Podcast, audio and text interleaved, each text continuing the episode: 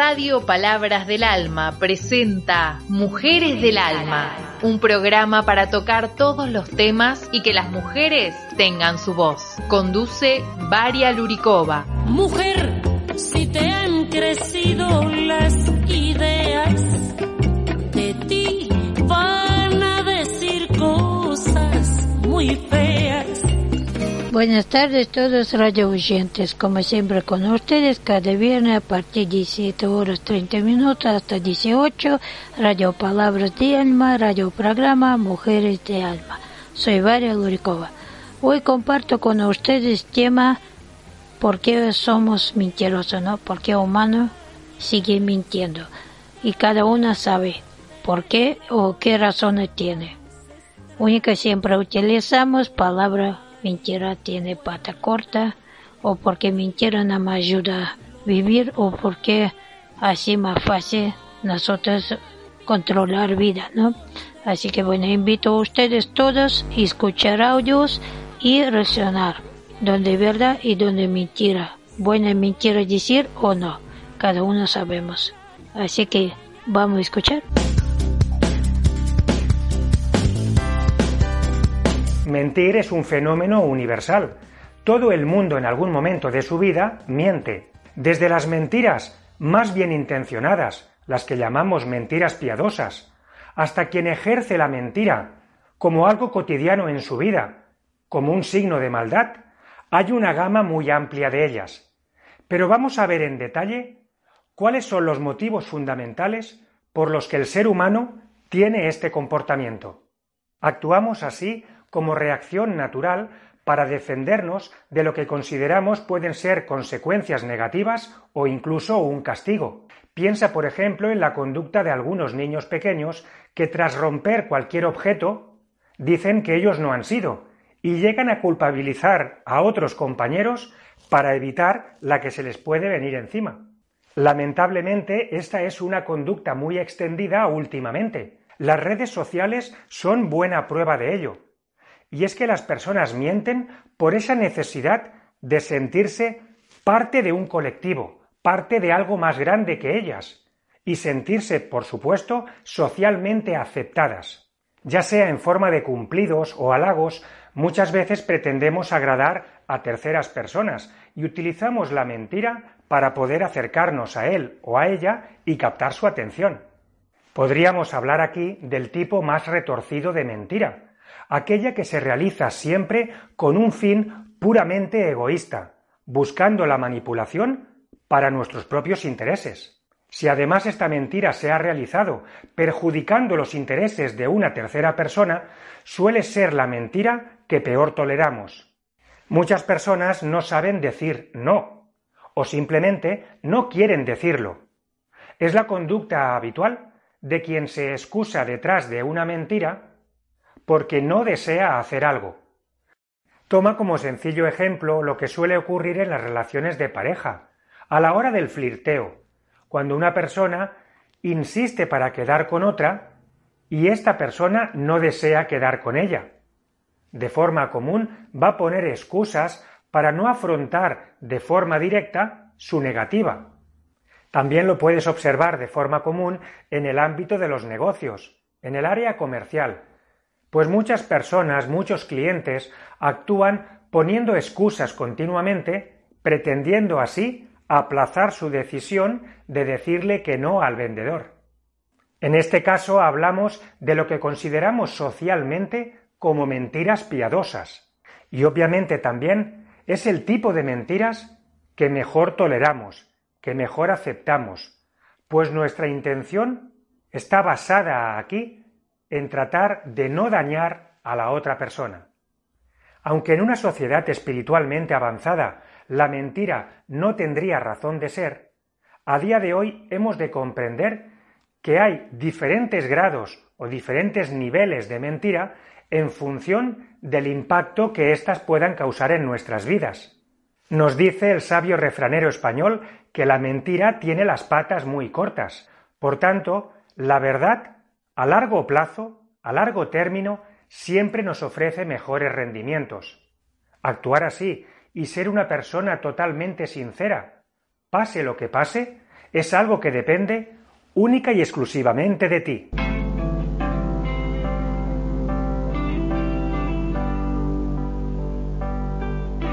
Una calle, un café, salgo caminar, como a cada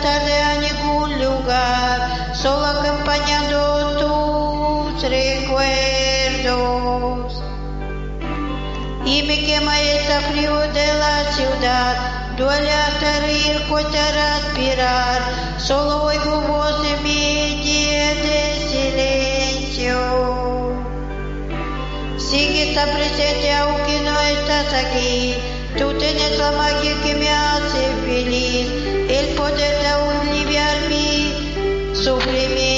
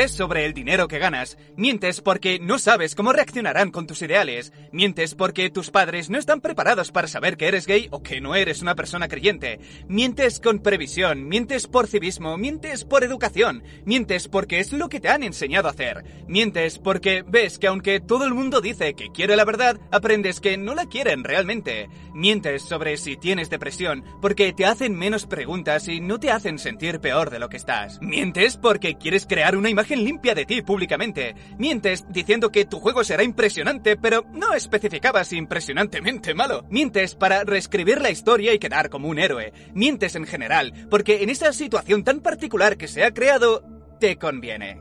Todo el mundo miente, porque en general somos idiotas, emocionalmente y honestamente idiotas.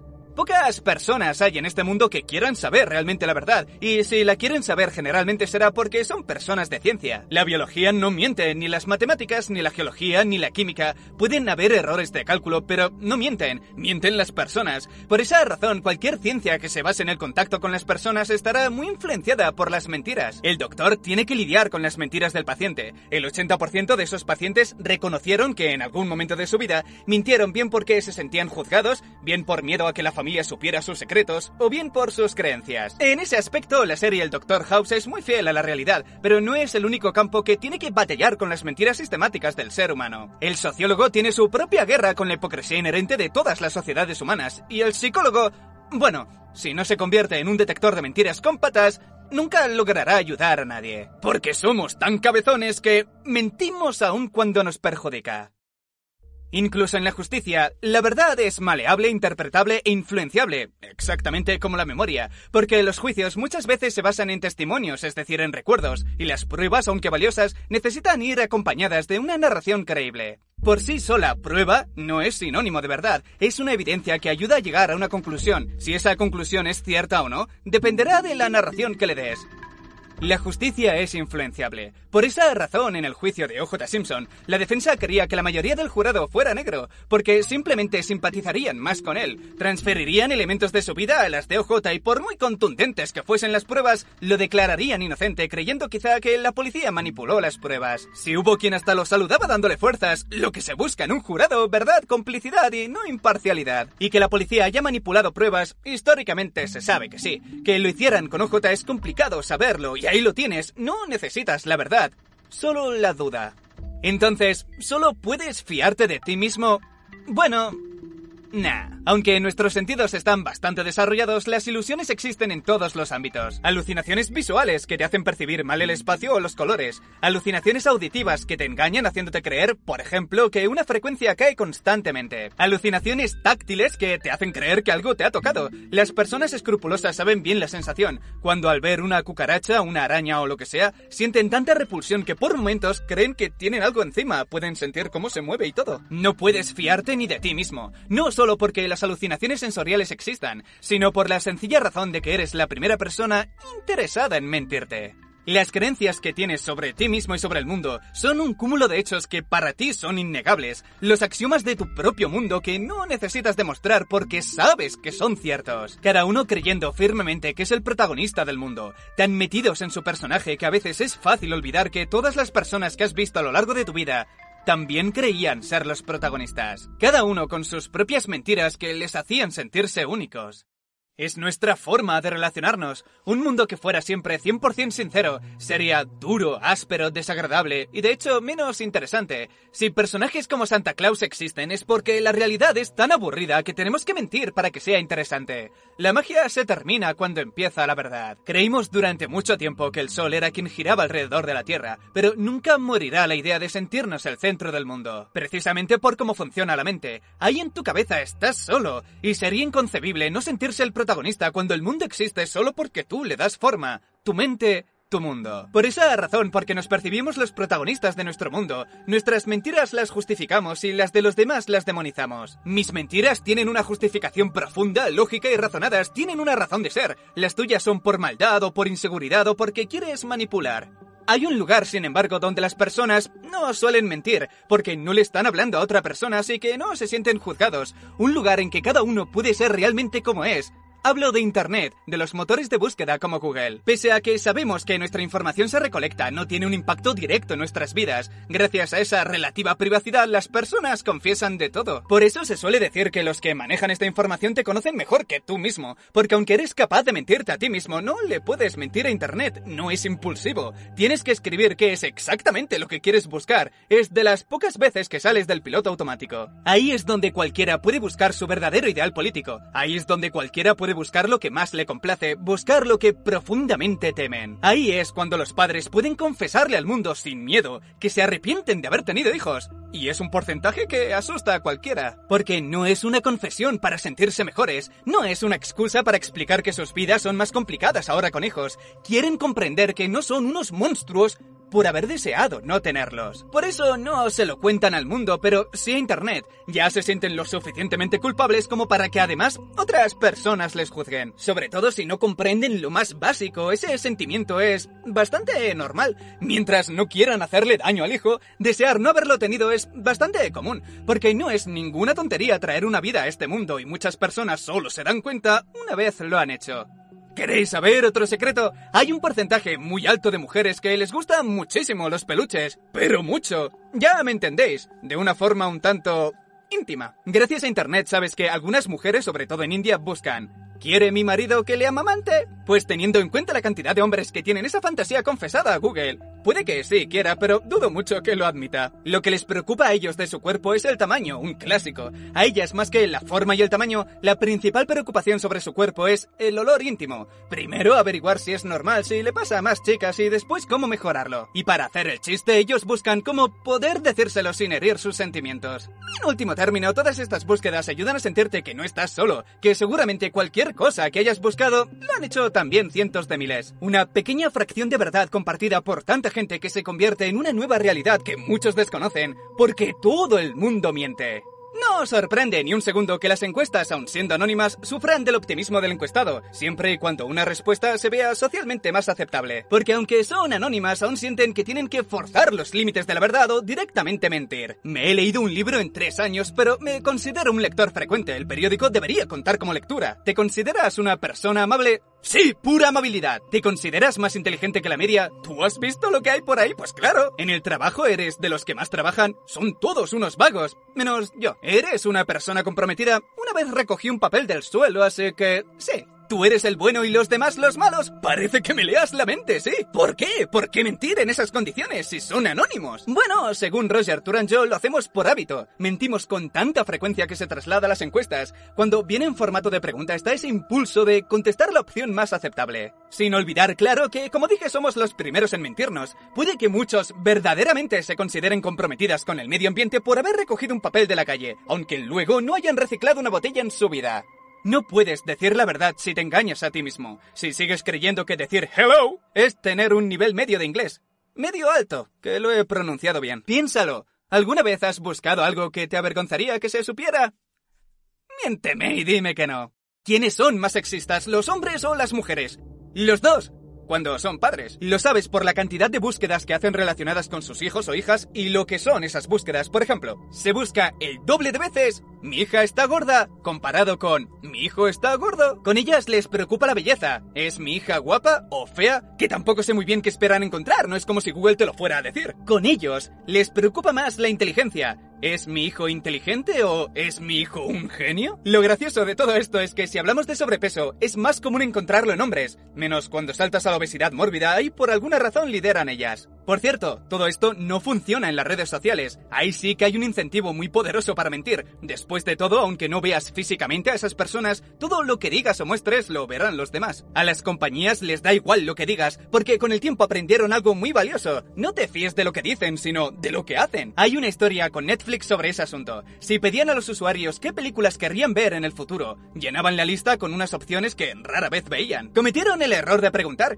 cuando lo mejor era simplemente observar. El usuario Capa 123 ha visto 10 películas sobre artes marciales. Recomendémosle otras 10, en conjunto con otras películas que hemos visto que en perfiles similares al suyo suelen gustar. Lo que hoy en día es lo más normal del mundo porque todos lo hacen fue un aprendizaje. Aprender que no tienen que hacer caso de lo que decimos que queremos y solo prestar atención hacia dónde miramos. Te recomiendan juegos basados en tus compras anteriores, te recomiendan vídeos, canciones o imágenes similares a las que buscas. Las compañías hacen verdaderas locuras y les interesa mucho saber si mientes. Se puso como ejemplo a los bancos, situación en las que se pedía un préstamo. Gracias a una gran recopilación de datos vieron que quienes usaban cierto tipo de palabras eran menos propensos a devolver el préstamo. Palabras como Dios, prometo, lo pagaré u hospital. Piensa en el contexto. Alguien que lo jura por Dios, alguien que habla de familiares en el hospital, alguien que repite demasiadas veces que lo pagará. Todo se ha dicho, con los años, como es lógico, se han desarrollado ciertas técnicas para hacer las preguntas adecuadas en las encuestas, situaciones más precisas, dejando menos margen de interpretación, pero por mucho que haya mejorado, seguirá siendo un millón de veces mejor observar que preguntar.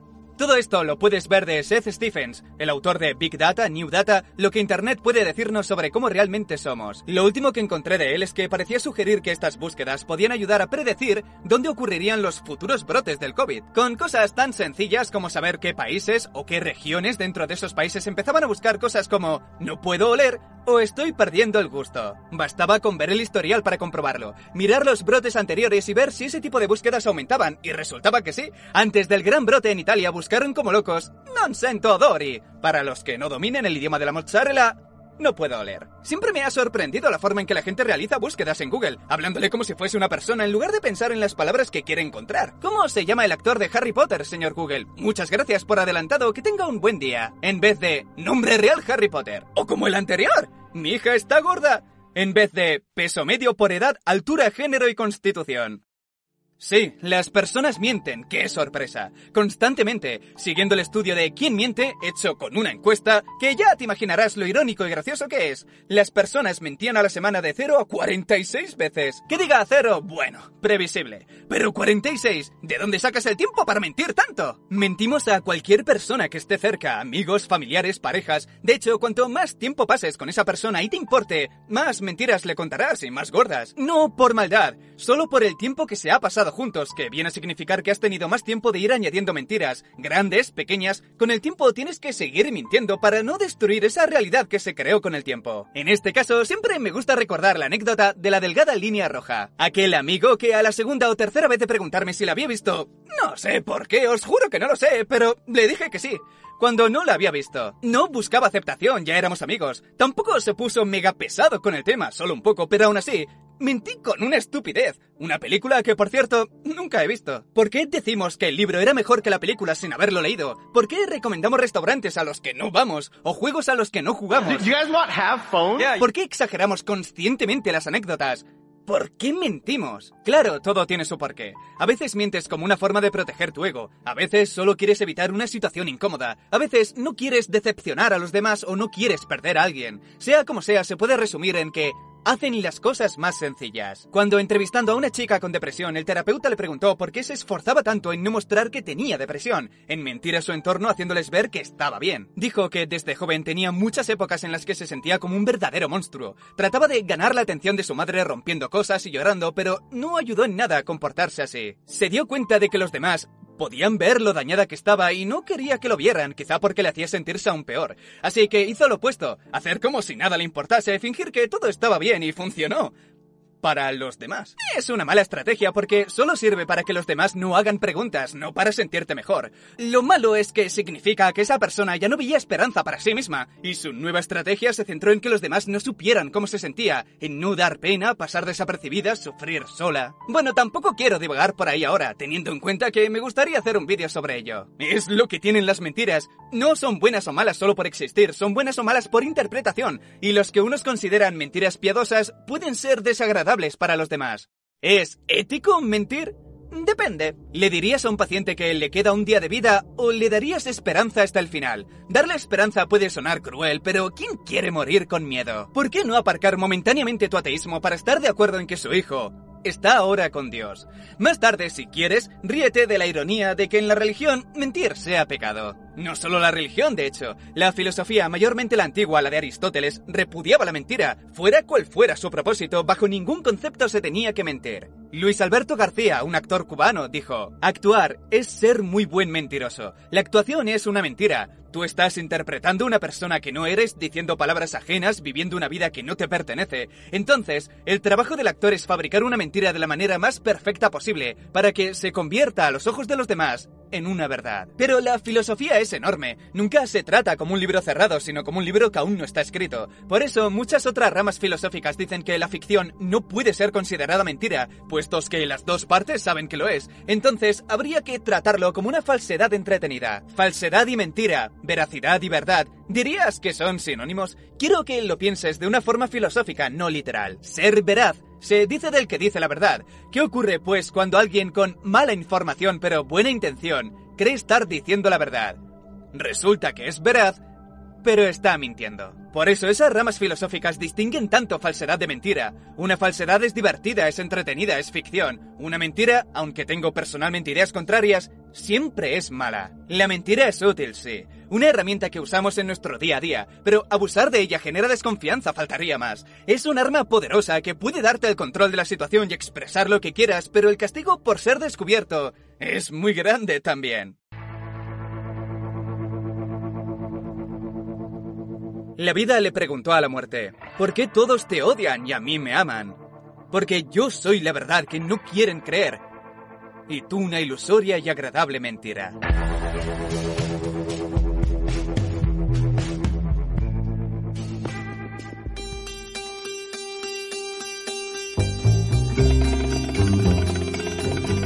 Bueno, esto es todo por hoy. Espero que gustó el programa y también invito a ustedes, como siempre, a mi programa donde usted puede hacer entrevistas o temas que usted quiere o poner música que usted quiere escuchar. Y recuerda el número que usted puede comunicarse conmigo marcando 011 15 6324 5574 y también entrar desde Google y escuchar todo Radio Palabras de Alma, Radio Programas y Mía. Bueno, por último, deseo para todos que ustedes se cuidan, se vacunan y siguen larga vida. Gracias a todos, gran abrazo de parte mía y gracias a todos que me siguen. Como siempre con ustedes, María Lurikova.